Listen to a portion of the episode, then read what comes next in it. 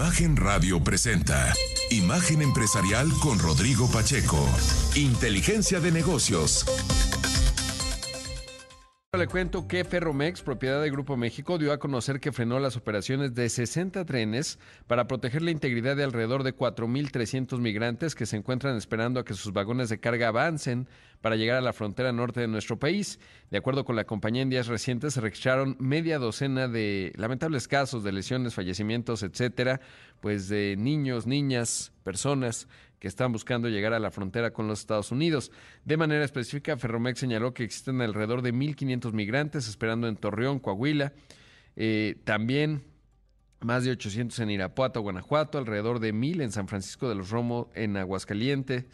En Aguascalientes, entre Chihuahua y Ciudad Juárez, más de mil. En tanto, la compañía informó a sus clientes sobre afectaciones que registrará de manera temporal el servicio ferroviario de carga para las cadenas eh, productivas. De hecho, destacaba que este es el equivalente a lo que transportan 1.800 camiones y bueno, pues marca, digamos, el eh, problema migratorio y la complejidad en el transporte ferroviario en México, sobre todo pues en esto, ¿no? Son muy dramáticas las fotografías de estos eh, emigrantes que van sobre los trenes, etcétera. Y, bueno, pues un problema sin duda grave, importante porque eh, se va dibujando el tema migratorio también como un asunto clave, sobre todo cuando los tiempos políticos empiezan a dibujarse con más definición en el 2024, y no me refiero a los de México, sino a los de Estados Unidos, que en noviembre elegirá al próximo presidente de Estados Unidos, probablemente Biden se presente el cambio del campo demócrata y probablemente Donald Trump en el campo, en el campo republicano, será una reedición de la elección 2020. El asunto es que esto empieza a generar presiones, evidentemente, del lado estadounidense. Por eso, por ejemplo, se, se podía apreciar eh, justamente pues que también en la frontera norte, en la frontera con Texas, los camioneros están esperando varias horas porque Texas ha habilitado inspecciones muy exhaustivas, no con afán de seguridad, sino más bien para generar presión vinculado al tema migratorio. Así que bueno, pues son los asuntos que le digo, pues van creciendo. Obviamente el caso de Ferromex, pues es una empresa, evidentemente es una empresa que también ha estado en ciertos componentes, ¿no? Cuando le toman la parte del Istmo de Tehuantepec, eh, sobre todo en la parte de Veracruz, más todo el asunto de, City, de Citigroup, que eso tiene que ver con Grupo México y Germán Larrea, que no está vinculado obviamente a esto, pero que sin duda forma parte del contexto de lo que está dando y por supuesto pues una realidad, ¿no? Terrible, que es la de estos miles de personas que encuentran en el tren pues la manera más eficiente de llegar en medio de un montón de abusos y situaciones terribles en cuanto a sus derechos humanos y que bueno, pues es un problema significativo.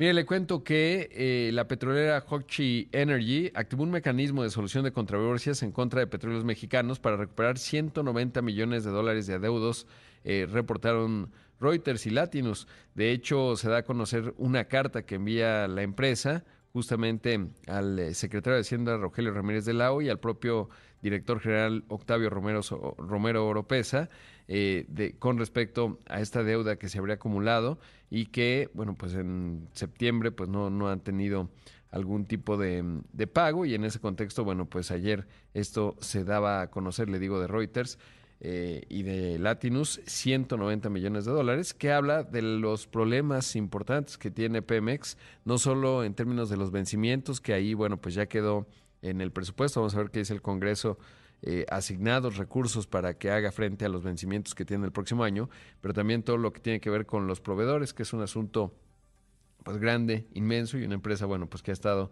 también en el ojo de varias situaciones.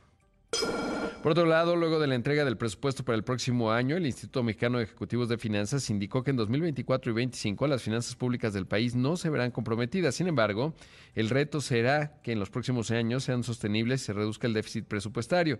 Además, el organismo resaltó que uno de los puntos que preocupa de lo entregado hace unos días por la Secretaría de Hacienda es el déficit presupuestal que se propone de 4.9% y el ampliado se prevé de 5.4%. Además, mencionó que en el corto plazo el paquete económico 2024 se ve bien, ya que aunque el déficit planteado es alto, la deuda como porcentaje del PIB no se dispara. En tanto, recordó que anteriormente se esperaba que el gobierno saliente cerrara con una deuda en su medida más amplia de 49.9% del Producto Interno Bruto. Sin embargo, ahora la estimación es de 48.8% del PIB. Hay que recordar que el ajuste del año base que hizo el INEGI, que cumple con toda la metodología, eh, pues influyó, digamos, en que ahora pues estamos en el 48.8% eh, como del Producto Interno Bruto, sin duda clave, y bueno, pues ahí las reflexiones en términos pues de lo que mencionan, ¿no? Por un lado, la pensión universal para adultos mayores, que si bien puede resultar encomiable, pues no es sostenible desde una óptica puramente financiera y no es un asunto menor. Y por el otro lado, eh, ese es uno de los aspectos. El otro es Pemex, que se lo mencionaba hace un rato, y al mismo tiempo, pues, eh, a dónde se va ese gasto, ¿no? Ese déficit, esa deuda, que finalmente, eh, pues, no se va a proyectos productivos y en ese contexto, bueno, pues, no es necesariamente lo más deseable. Hoy la nota principal del periódico Excelsior y también de la sección dinero, pues fue el dato que actualizó de crecimiento la OCDE, la Organización para la Cooperación y el Desarrollo Económicos, que em, aumenta la proyección para México después de conocer los datos del 3.6% del primer semestre del año, anticipa la OCDE que nuestro país estaría creciendo 3.3%, mientras que para el próximo año estamos hablando de un 2.5%, muy por encima, por ejemplo, de Estados Unidos, en cuanto a este año y también al próximo resulta interesante, sobre todo porque, bueno, pues em, se ve un mayor dinamismo en México. Sí que lo que más me sorprendió fue el de 2024, el de 2023 es obvio y eh, si bien no, no está en niveles, por ejemplo, como los que plantea Hacienda para el paquete económico, lo cierto es que, pues sí, sí es un cierto grado de dinamismo. Recordar que el año pasado no se veía que íbamos a crecer este año más de 3% y evidentemente eso es lo que va a avanzar México. No deja de ser interesante. Todo esto, por supuesto, tiene que ver y está vinculado a lo que mencionábamos hace rato del presupuesto. En ese contexto le cuento que para Estados Unidos la OCDE descarta la posibilidad de una recesión, ya que ahora estiman que el país eh, que encabeza Joe Biden, le digo, crecerá 2.2% y que supera el 1.6% que veían apenas en mayo, eh, perdón, en junio, y proyecta un avance de 1.3% para este, más bien para el próximo año, evidentemente, que sube desde el 1%. En cuanto al conjunto del planeta, eh, se estima un avance de 2.7%, lo cual es inferior al 2.9% que se anticipaba en junio, esto en parte influido por China. Pero esto fue lo que dijo Matthias Corman, el secretario general de la Organización para la Cooperación y el Desarrollo Económicos. Uh, economic developments improved in the first half of uh, 2023 as energy and food prices declined from last year's uh, peak, but the upturn uh, remains modest. The projections in this uh, interim economic outlook uh, are broadly in line with our previous forecasts. We now project global GDP to grow at a rate of 3% this year, uh, which is uh, slightly up from the 2.7% um, we forecast uh, back in June. However, in 2024, we now project global growth at 2.7%, which is slightly down uh, from the 2.9% forecast in June. Bueno, pues ahí él dice justo que hay eventos relacionados con la economía que mejoraron en la primera mitad del año, como que los precios de la energía y la comida bajaron frente al pico que alcanzaron el año pasado. Sin embargo, aún los efectos son modestos. Dice las proyecciones de este reporte están en línea con nuestros estimados. Ahora esperamos que el PIB va a crecer 3% este año, que es un poco arriba del 2.7%, pero lo que le decía, en 2024 anticipamos una expansión de 2.7%, que es ligeramente abajo del 2.9% que se veía en junio. Vamos a hacer un corte. Esto es Imagen Empresarial. Regresamos en un momento con más. A las 6 de la mañana con 16 minutos. Esto es Imagen Empresarial. Hoy el Banco Central de la Reserva Federal de los Estados Unidos anunciará su decisión de política monetaria. Comenzó a reunirse ayer. Eh, como sabe, la inflación de la Unión Americana repuntó un poco en agosto. Sin embargo, la inflación subyacente, la que descuenta, eh, digamos, la volatilidad, esa bajó. Y entonces, bueno, pues espera que hoy, eh, bueno, cualquier cosa puede pasar, ¿no? Podría subir 25 puntos base a 5.35%, pero lo más probable es que no vaya a subir, al menos es mi opinión, y la va a dejar en donde está. Pero bueno, pues eso es el asunto. En ese contexto le cuento que hoy el tipo de cambio está en 17.03, así que bueno, pues vamos a ver qué decide el Fed y en función de ello pues ya estaremos viendo. Obviamente si sube, si subiese en el remoto caso la tasa de referencia, pues evidentemente probablemente vendría una presión del dólar, una depresión del peso y en ese contexto, pero no muy grave, o sea, digamos no sería realmente significativa, son otras dinámicas, pero es una de las notas más esperadas el día de hoy. Otro asunto que eh, también se espera el día de hoy, me alertaba tempranísimo Pascal Beltrán del Río, es justamente que el primer ministro británico Rishi Sunak se está preparando para mandar un mensaje. Primero la BBC dijo que iba a suavizar eh, las políticas y las medidas del Reino Unido para cumplir con los objetivos de cambio climático para el 2050. De acuerdo, hay varios reportes, digo, hay que esperar a que den las 10 de la mañana, tiempo de México, obvio, pero el punto es que eh, pues va a mantener la ambición de tener eh, eh, cero emisiones de carbono para el año 2050. Sin embargo, por ejemplo, va, o al menos eso consigna el, periódico de New York Times y la BBC también, que estaría pues retrasando justamente la utilización o que solo se vendan vehículos de diésel y más bien que ya no se vendan vehículos de diésel y gasolina a partir de 2035, como lo tiene, eh, más bien hasta 2035, disculpe usted, eh, en vez de 2030 como lo tenía planeado originalmente. Hasta ahora, por ejemplo, el estado de California en Estados Unidos lo tiene en 2035, Europa también en 2035, pero vamos a ver si este no es eh, la pauta para otros países para empezar también a relajar sus medidas de emisiones de gases de efecto invernadero. Es claro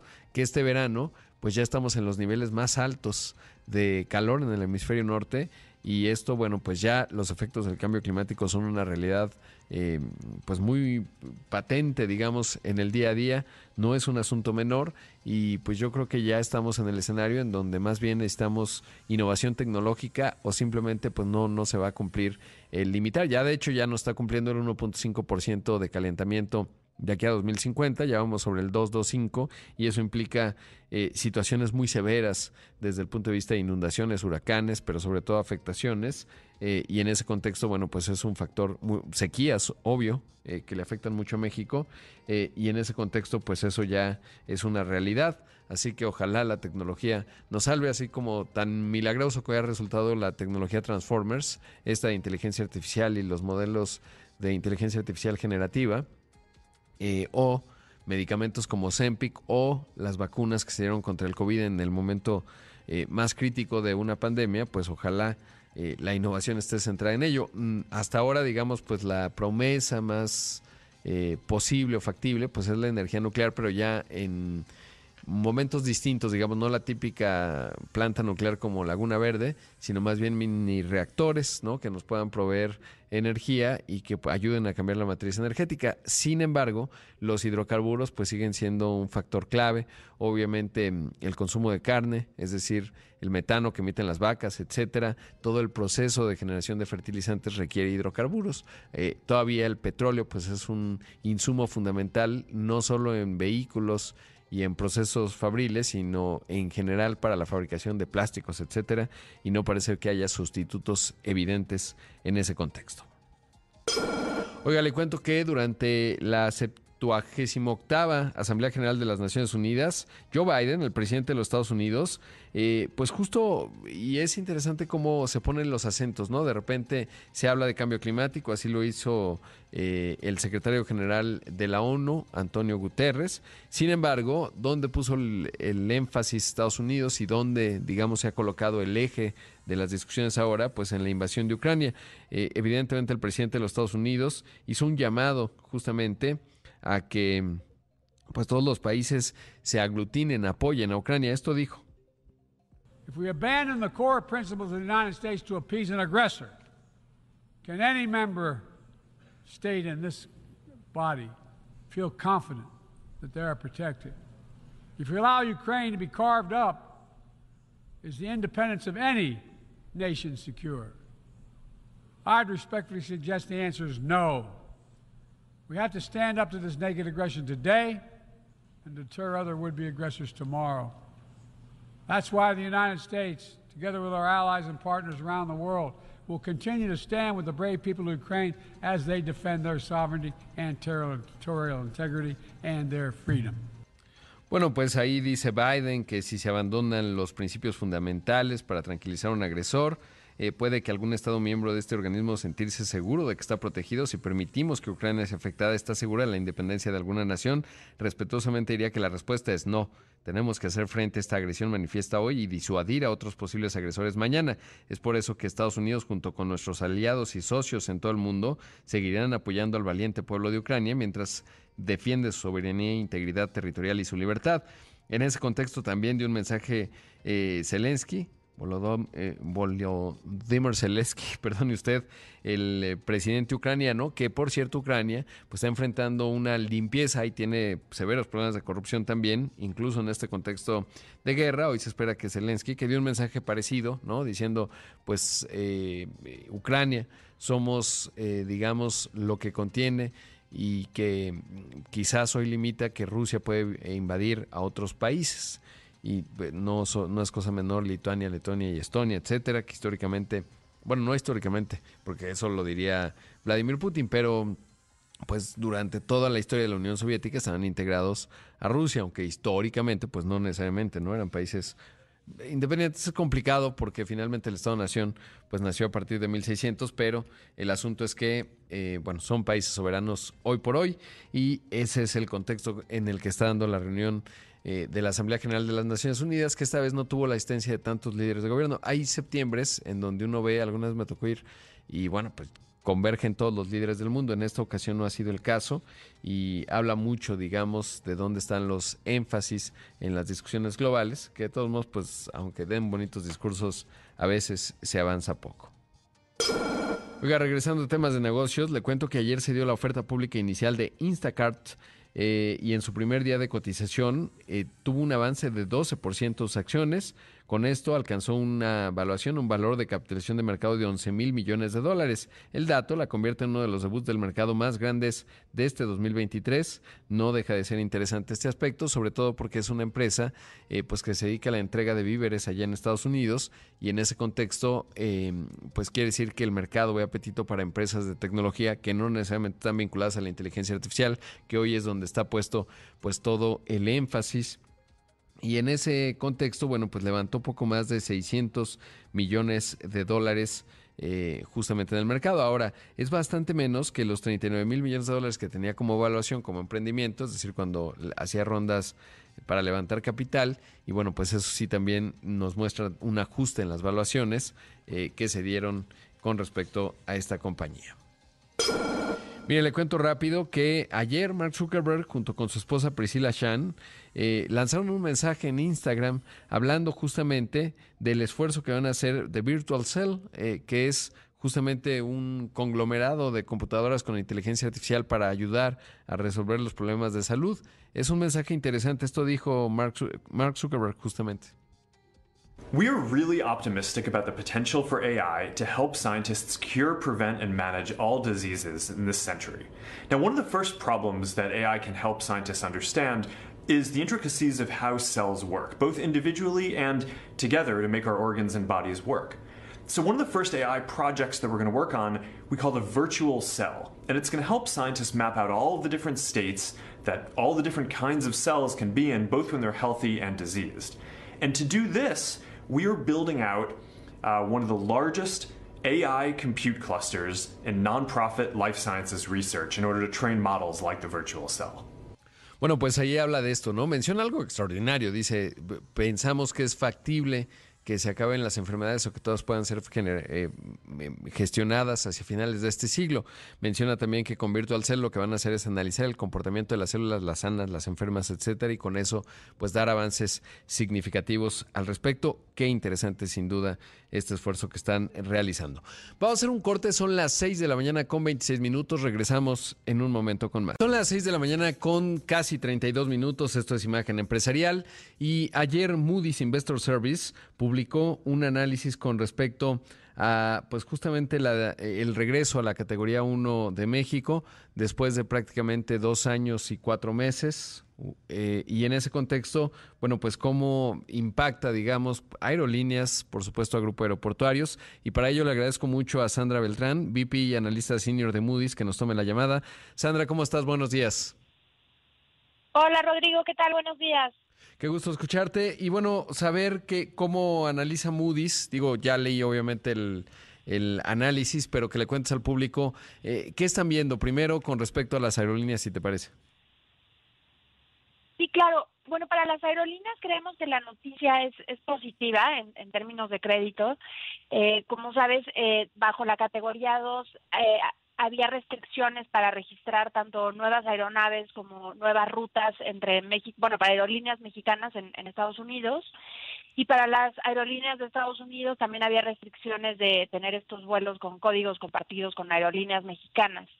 Entonces, el regreso a la categoría 1 elimina esas restricciones y nos parece que sobre todo para las aerolíneas que tienen una presencia importante en, en vuelos internacionales es, es un, eh, una noticia positiva porque elimina esta restricción y muchas de estas aerolíneas sobre todo después de la crisis del COVID que están emergiendo de eh, procesos de reestructura, tienen un eh, plan importante de recibir eh, nuevas aeronaves en los próximos años, ¿no? Entonces, el no tener restricciones para re registrarlas en Estados Unidos es importante para que puedan alcanzar sus planes de negocios, ¿no?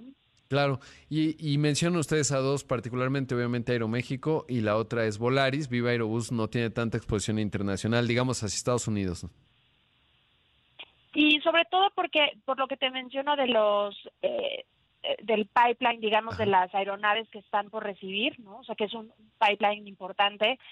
Eh, y en el caso, por ejemplo, de, de, Volaris, que ya había anunciado que en caso de regresar a la categoría 1 iban a eh, cambiar un poco de la capacidad que tenían ahorita utilizada para el mercado doméstico hacia el mercado de Estados Unidos, ¿no? Y esto es importante porque generalmente estas eran aeronaves que eran más grandes y que estaban originalmente planeadas para atender eh, vuelos más largos hacia Estados Unidos y por estas restricciones no podían hacerse y esto tiene implicaciones en términos de la eficiencia del combustible, ¿no? O sea, es mucho más eficiente utilizar estas aeronaves en estos vuelos más largos. Eh, y, y, bueno, eso es una parte importantísima, el, el, eh, el manejo eficiente del, del, combustible para alcanzar métricas adecuadas en los próximos años. Claro. Ahora, de cara a los grupos aeroportuarios, ahí, ¿cómo, cómo lo observan? Para los grupos aeroportuarios estamos esperando que la noticia sea neutral y la razón es porque incluso durante estos eh, dos años que mencionabas en, que duró la categoría 2, los aeropuertos fueron eh, capaces de recuperar el, el tráfico que se perdió durante la pandemia y la recuperación había sido muy fuerte, lo cual demostró que a pesar de las restricciones que había para las aerolíneas, en términos de aeropuertos, eh, ellos siguieron, digamos, satisfaciendo la demanda y, y el tráfico tráfico siguió creciendo, ya que podía ser eh, atendido ya sea por aerolíneas nacionales o internacionales, ¿no? O sea, digamos que estas restricciones no tuvieron una implicación en el, el, tráfico que recibieron los aeropuertos y por lo mismo no esperamos que el regreso a la categoría 1 tenga implicaciones para, para ellos. Claro, o sea, digamos, y eso me hace pensar que los aviones que vienen en el pipeline, es decir, que les van a ser entregados, menciona ahí específicamente cuántos, eh, van a ir más llenos, diría uno, ¿no? Y a mejor precio. O van a ir, eh, van a poder ser registrados, ¿no? En, uh -huh. en, Estados Unidos y van a poder usarse para rutas con Estados Unidos. Entonces, eh, pueden usarse para estos vuelos que sean más largos, ¿no? Versus que se hubieran podido usar nada más para el mercado doméstico y en ese sentido eh, tener un uso más eficiente, ¿no? Ahora, no forma parte del análisis o el objetivo de lo que comunicaban ayer, pero es obvio que forma parte del entorno aeroportuario mexicano.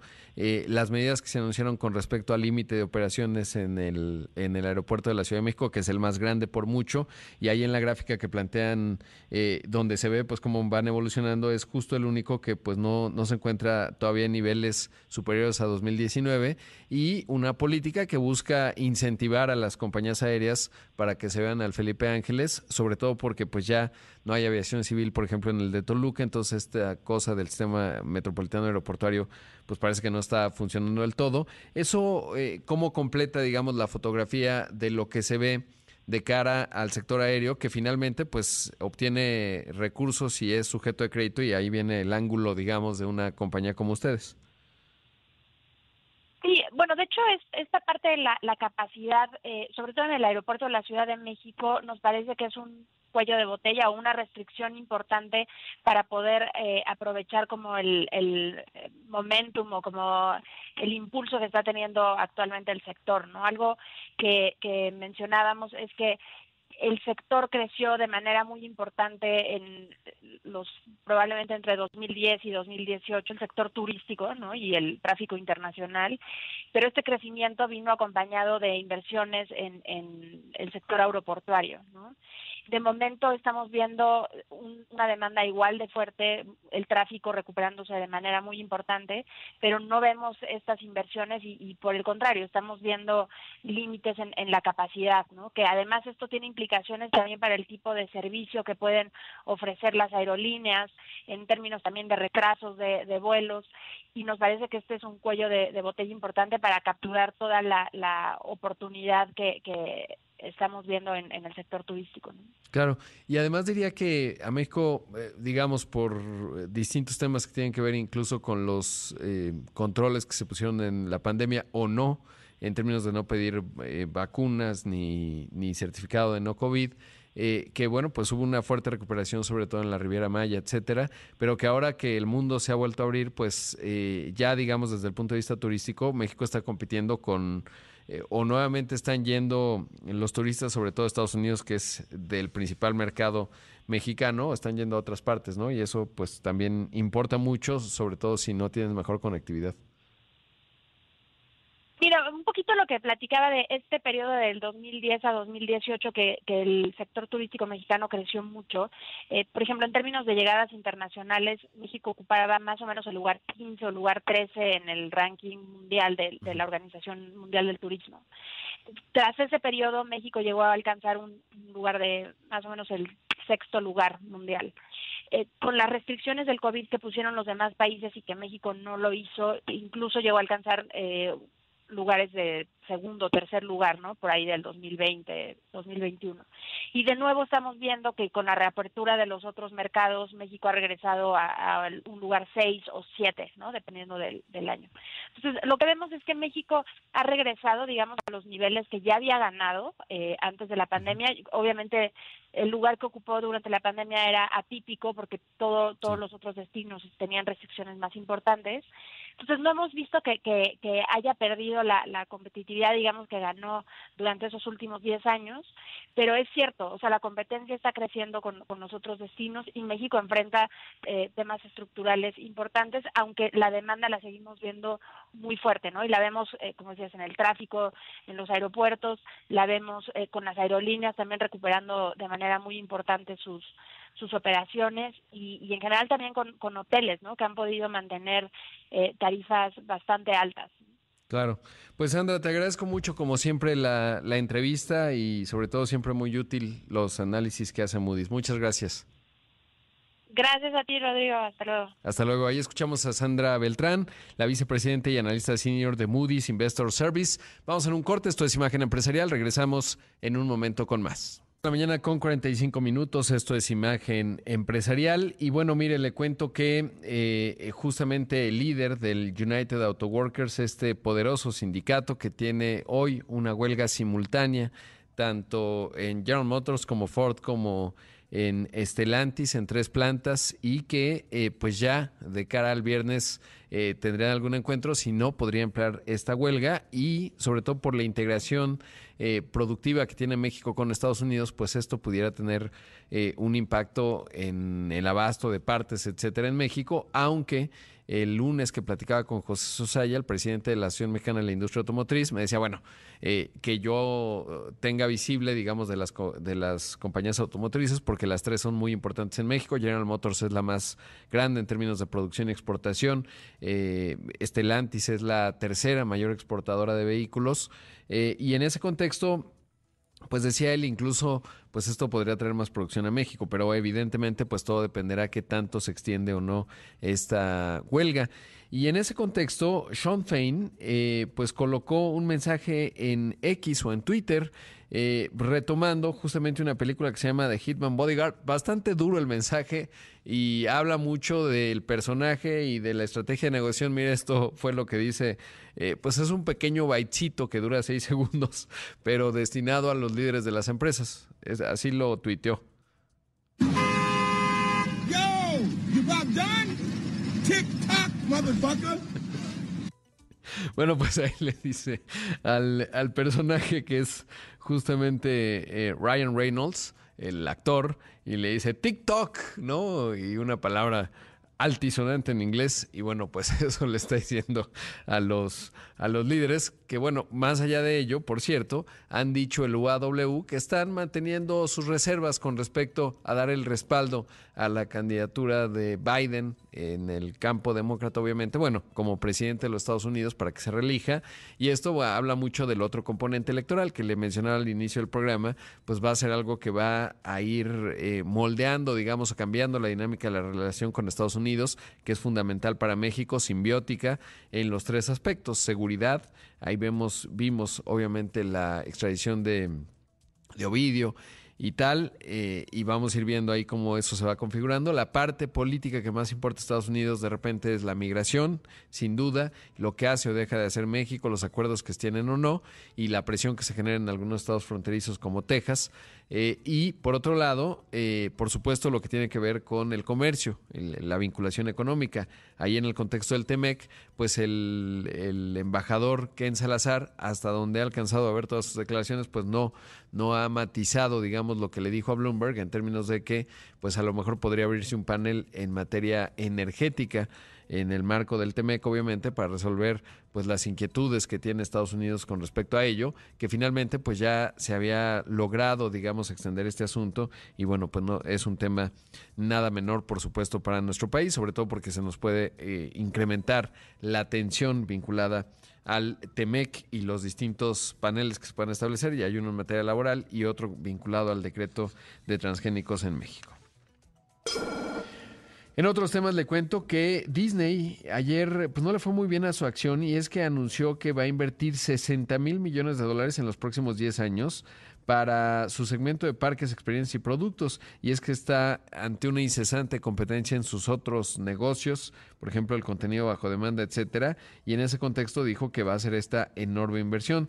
Eh, sobre todo después que durante el tercer trimestre la división experimentó un aumento de 13% en los ingresos hasta alcanzar 8.300 millones de dólares. Además, en el marco de una cumbre de inversores centrada en el negocio de parques de la compañía, Bob Iger, eh, que es su segunda vuelta como CEO, mencionó que estaban conscientes de eh, la visibilidad financiera de la empresa, la necesidad de seguir creciendo en términos de resultados, de invertir sabiamente para aumentar el rendimiento del capital invertido y mantener un equilibrio. Seguro de que, aseguró que la compañía de entretenimiento es capaz de absorber esos costos, seguir aumentando los resultados y analizar de manera amplia cómo devolverán el valor y capital a sus accionistas, pero como que los accionistas no le creyeron mucho y en ese contexto pues no le fue necesariamente bien a la empresa. Y eso me lleva a otro asunto interesante que se está observando cada vez con más fuerza, y es, eh, por un lado, eh, la, digamos, regulación de la Unión Europea vinculada a esto que se conoce como la gig economy, es decir, esta economía colaborativa en donde tienes eh, pues repartidores, conductores, etcétera, eh, inmuebles que mm, se conectan esa oferta con la demanda a través de plataformas tecnológicas y que está bajo un fuerte cuestionamiento en todo el mundo. Le digo porque eh, esta regulación vinculada a Uber, dice Uber que esto podría pues justamente amenazar a cientos de miles de trabajadores en ciudades por toda la Unión Europea. Y al mismo tiempo Airbnb, que es otra de las compañías clave en esta eh, llamada gig economy, eh, pues también está ahora, pues ya no permitirán que en justamente Airbnb en Nueva York, en Manhattan, eh, pues pueda seguir teniendo oferta. Les pusieron unas condiciones muy muy importantes, sobre todo porque ha habido muchas ciudades en donde se quejan de la gentrificación y de que ya todo está en Airbnb, entonces las familias no pueden rentar, etcétera, y eso está ocurriendo en Nueva York y en ese contexto, bueno, pues los ojos están puestos ahí para ver cómo eh, pues se adaptan a esta realidad porque evidentemente muchas personas también dependen de esta gig economy, muchos que compraron departamentos para justamente tenerlos en las plataformas y que ahora, por ejemplo, en el caso de Nueva York, que es una ciudad evidentemente intensamente turística, pues no, no está teniendo y bueno, pues eso es un aspecto importante, sobre todo porque cuando vienen los tiempos electorales empiezan a surgir las propuestas. Recordar que aquí en México, estas plataformas, por ejemplo, en lo que se refiere a Uber, Didi, etcétera, pues emplean a más de medio millón de personas, ¿no? Y obviamente todo lo que tiene que ver con reparto, siempre obviamente hay estas observaciones en cuanto, por ejemplo, al, reparto de víveres y de comida, que eh, pues la verdad es que en el caso de México hay toda una discusión en cuanto a la formación eh, que tendrían que tener para eh, justamente pues, darse en buenas condiciones por su seguridad, ¿no? Que utilicen casco, que manejen bien, etcétera. Porque sí, un día sí y otro también me ha tocado ver ya varios accidentes vinculados a ello. Y en ese contexto, en su momento, Itálica y Rappi hicieron ahí un acuerdo para capacitar a 100 mil eh, a 100 mil personas que están en esta actividad, que finalmente se ha convertido en una salida muy útil para generar empleo, para que personas se encuentren un modo de vida, pero pues sí, siempre hay consideraciones en términos de pues lo que se requiere para que pues justamente eh, en términos económicos serían externalidades, ¿no? Es decir, que pues no, no se afecten ellos mismos y por supuesto afectan a los demás pues con la falta de formación, de criterio para manejar, etcétera. Así que es todo un tema. Oiga, le cuento que, de acuerdo con la Comisión Nacional de Ahorro para el Retiro, la CONSAR, los mexicanos que se quedaron sin empleo sacaron 2.921 millones de pesos de sus cuentas individuales. Esto implica 40% más que en el mismo mes del año pasado. Eh, por supuesto, estamos hablando de agosto y en ese contexto eh, el número de trabajadores, 194 mil, eh, solicitaron un retiro parcial por desempleo. Esto es 14.5% más que los reportados en el mismo periodo del año pasado. El retiro parcial por desempleo es un derecho de los trabajadores que tienen ante una AFORE. Justamente lo pueden ejercer una vez cada cinco años y el monto está limitado a 11.5% del monto total que ya tienen ahorrado. Pero bueno, pues habla también, si bien se ha creado eh, la tasa de, desocupación abierta está realmente bajo, baja, eh, pues en ese contexto es un, un, asunto. Por otro lado, en agosto de este año, la Afore con mayores retiros por desempleo fue Coppel, con 610 mil millones de pesos. Las estadísticas del organismo regulador indican que el 55 mil 626 trabajadores que se quedaron sin trabajo recurrieron a los recursos de su cuenta individual. Así que, pues, datos eh, en este caso preocupantes, sobre todo porque, bueno, pues los que recurren a esto es, por un lado, reflejan desempleo, por otro, por supuesto, también un impacto eh, justamente significativo a su retiro, porque evidentemente esto les afecta en la parte final, pero obviamente la desesperación de no tener empleo pues, pues es mucho más intensa e imperante en esta situación. Rápido le cuento que entre enero y agosto de este año el robo de automotores de carga con equipos de localización satelital registró un aumento de 35%, mientras que para aquellos que cuentan con custodios en tránsito el aumento fue de 22%. Estos fueron datos de la Asociación Mexicana de Empresas de Seguridad Privada e Industria Satelital. Ricardo Bustamante, el presidente del organismo, aseguró que el informe también arrojó que las entidades con mayor concentración de asaltos fueron Guanajuato, Querétaro, Puebla y el Estado de México, convirtiendo a estos estados como las zonas de mayor peligro para la industria. La vialidad de mayor riesgo es la carretera federal 45 México-Querétaro debido a la alta concentración de incidentes en un tramo reducido. ¿Sabe que el otro día que venía de Querétaro en vía carretera, me tocó que de repente pues, se paró en seco la carretera?